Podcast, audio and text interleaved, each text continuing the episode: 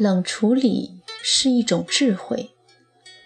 一对年轻夫妇来到民政局婚姻登记中心，要求办理离婚手续。两个人都是怒气冲冲，恶语相向。一个说早办早解脱，一个说哪怕晚一分钟也是一种折磨。然而，登记中心的大姐总是和颜悦色，一脸歉意。实在对不起，打印机坏了，明天来好吗？再去，却又是网络出了问题，还是要求明天来。几次三番过后，那对年轻的夫妻竟然销声匿迹。婚姻登记员一语道破谜底，其实这就是一种善意的谎言，一种缓兵之计，目的是。让双方冷静下来，理性思考之后再做决定。遇到急事、要事、烦心事、危难事，一些人总是巴不得速战速决，立马见分晓。然而，往往当时觉得很妥帖的方案、很痛快的决定，时过境迁，或者才隔了一个晚上，便又幡然醒悟。深为自己的鲁莽而后悔，为彼时的冲动而自残。须知，有些事还可以通过自己的追加行为，或许能够将功补过，破镜重圆，从头再来。可有些事却是一江春水向东流，过了这个村，没有那个店，只能徒唤逝者如斯夫了。冷处理是一种谋略和智慧。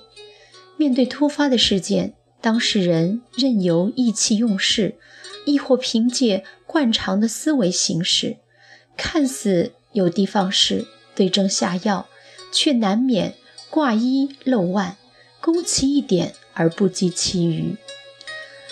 方此时，压制情绪，平息怒气，遏制冲动，平复思绪。冷静地看待事物发生发展的全貌，全面地分析矛盾纠纷产生爆发的前因后果，就能知己知彼，既分清各自应承担的责任，又能找到有效的解决矛盾问题的方法途径。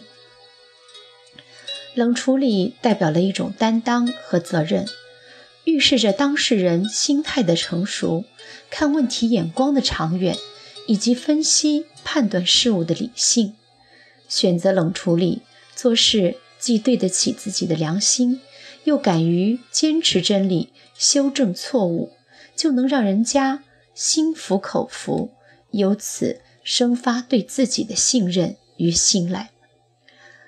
当然，冷处理并非刻意的行事迟疑、行为保守，与遇事宁当稻草人。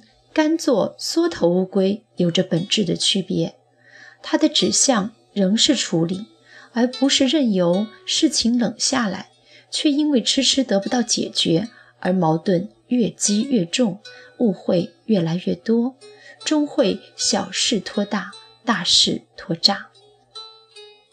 当然了，冷处理更不是庸常意义上的大事化小、小事化了的不处理。但凡需要冷处理，必定是关系紧张、矛盾尖锐、性质严重、影响恶劣的事，要求既治标又治本，既注重当前又着眼长远，既得其大又兼其小。因此，冷静是前提，冷中还得有热切的关注、热情的接待、热烈的讨论、热心的周旋、热忱的解答，最后。回归到问题的彻底处理、圆满解决，彼此之间心悦诚服、心满意足。相反，以冷处理为托词，从此黄鹤一去不复返。不要说当事人不答应，只怕自己也会渐失公信力，说话无人听，办事无人应。遇事学会冷处理，给对方思考的时间。给自己回旋的空间，是一种解决问题的务实眼光、坦诚的姿态。